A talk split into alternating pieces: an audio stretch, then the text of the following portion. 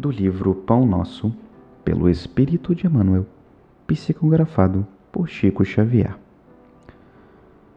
Lição 27 Esmagamento do Mal. E o Deus de paz esmagará em breve a Satanás debaixo de vossos pés. Paulo, Carta aos Romanos, capítulo 16, versículo 20. Em toda parte do planeta se poderá reconhecer a luta sem tréguas entre o bem e o mal. Manifesta-se o grande conflito sobre as mais diversas formas, e no turbilhão de nossos movimentos, muitas almas sensíveis de modo invariável conservam-se na atitude de invocação aos gênios tutelares para que estes venham à arena combater os inimigos que as atordoam, prostrando-os de vez solicitar auxílio ou recorrer à lei da cooperação representam atos louváveis do espírito que identifica a própria fraqueza.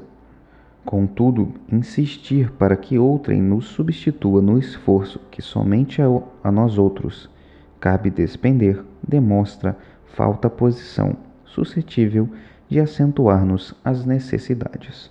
Satanás, representando o poder do mal na vida humana, será esmagado por Deus. Todavia, Paulo de Tarso define com bastante clareza o local da vitória divina.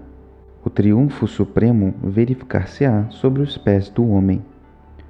Quando a criatura, pela própria dedicação ao trabalho iluminativo, se entregar ao Pai sem reservas, efetuando-lhe a vontade sacrossanta, com o esquecimento do velho egoísmo animal apreendendo a grandeza de sua posição de espírito eterno, atingirá a vitória sublime. O Senhor Todo Paternal já se entregou aos filhos terrestres, mas raros filhos se entregaram a ele. Indispensável, pois, não esquecer que o mal não será eliminado a esmo, e sim debaixo dos pés de cada um de nós.